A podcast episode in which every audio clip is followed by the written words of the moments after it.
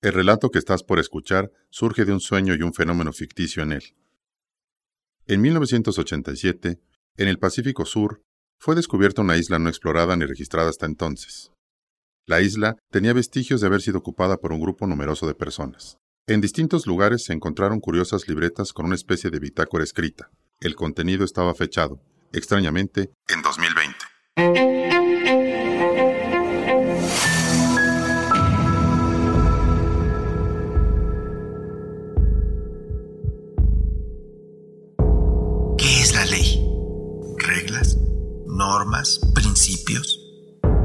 Disposiciones a cumplir, prohibiciones, lineamientos que determinan lo que las personas deben o no hacer en un territorio, en una sociedad, pactos. Antes de la pequeña aldea, las y los 126 habitantes de nuestro nuevo mundo dormimos primero en la playa y después dos noches en las enormes bocas abovedadas de un par de cavernas rumbo a los acantilados. Por su forma llamamos a aquellas cavernas la boca de tiburón y el faro. Semanas después instalaríamos una atalaya en lo alto del faro serviría como puesto de observación y vigilancia por si un día un resto del resto de la humanidad se acercaba a nuestra isla, por si se atisbaba un huracán, un fin del mundo, un peligro o una buena noticia. Las cavernas fueron la primer guarida contra el sol diurno y los animales nocturnos, el primer techo en nuestra ruta de escape de la vigilia y la desazón. Por aquellos días aún organizábamos todos el abasto de alimento y agua, quehaceres de cocina y aseo fundamental. Luego nos clasificamos, o más bien nos especializamos en tareas y oficios improvisados, acordes a las necesidades que la isla nos imponía. Exploradores, constructores, cazadores, recolectores, aguadores, leñadores, cocineros y cuidadores. A la par echamos mano de habilidades y oficios previos como en el caso de los músicos y la doctora.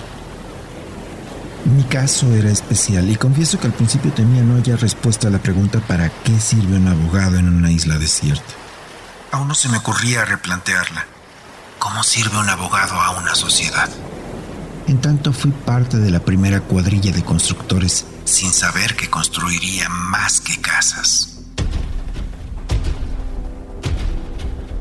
La infausta noche que pretendimos descansar en la boca de tiburón cundió la alarma ante la incursión de un monstruo de diez cabezas, una bestia chillante de galope inhumano, un violentísimo grupo de jabalíes. Enseguecidos por el fuego, aturdidos por los gritos, se investían todo a su paso en el frenesí del pánico uno de ellos, muy grande, había sido presa de una trampa entre los árboles que rodeaban la pequeña explanada de la cueva. Había una gran luna llena, pocas hogueras se habían encendido, pero el fuego y el humo alcanzaron la hierba, las cocinillas, los suministros.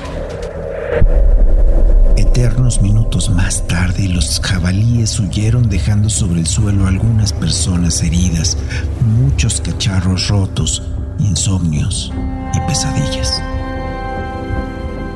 Habíamos escuchado los gritos del miedo, nuevo habitante de la isla. Y media hora detrás del miedo llegaron las dos cuadrillas de exploradores que habíamos esperado por horas. La mañana siguiente las cicatrices de aquel miedo nos urgieron a resolver nuestra seguridad aunque también despertamos en el dolor de una caótica necesidad de culparnos, de obtener revanchas y de hacer que alguien respondiera por lo perdido.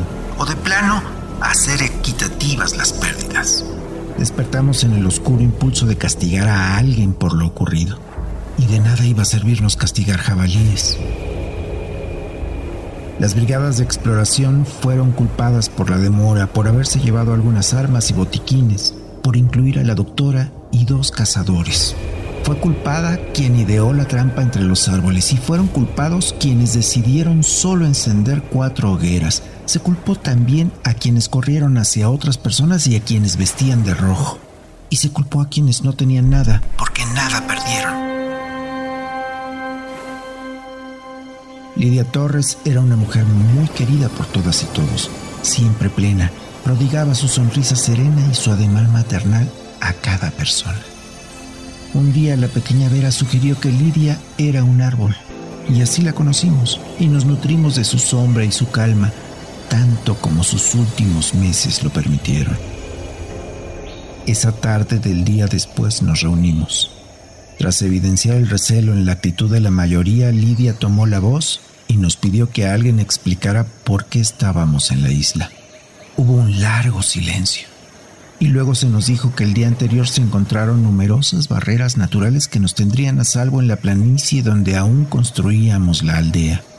También se halló una caverna más cercana y mejor dispuesta, el faro, donde dormiríamos esa noche. En nuestras miradas, por encima del temor, surgió un indicio de esperanza.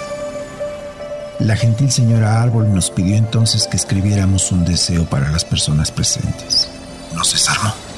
Ya nadie quería castigos, queríamos una comunidad perfecta, a la altura de una vida plena, segura, sana y feliz para cada integrante. Más tarde me encargaron traducir esos 126 anhelos en un pacto. Con la ayuda de nuestro primer consejo, ese pacto se convirtió días después en ley fundamental, en visión de lo esencial y guía hacia la comunidad que deseamos ser. Ahí se plasmó el respeto y la prestancia ante las necesidades ajenas. Se plasmó el cuidado de la isla y los seres que la habitaban, la responsabilidad de cada persona por el bienestar colectivo, la libertad para ser y expresar. Y para expresar el ser. Ahí se delineó nuestra organización, órganos de servicio y decisión, nuestro consejo, nuestra escuela, nuestro dispensario. Se instituyó nuestra forma de resolver nuestros conflictos, nuestros retos y nuestros anhelos. A saber, la red sonora de la corte presentó La isla del tesauro.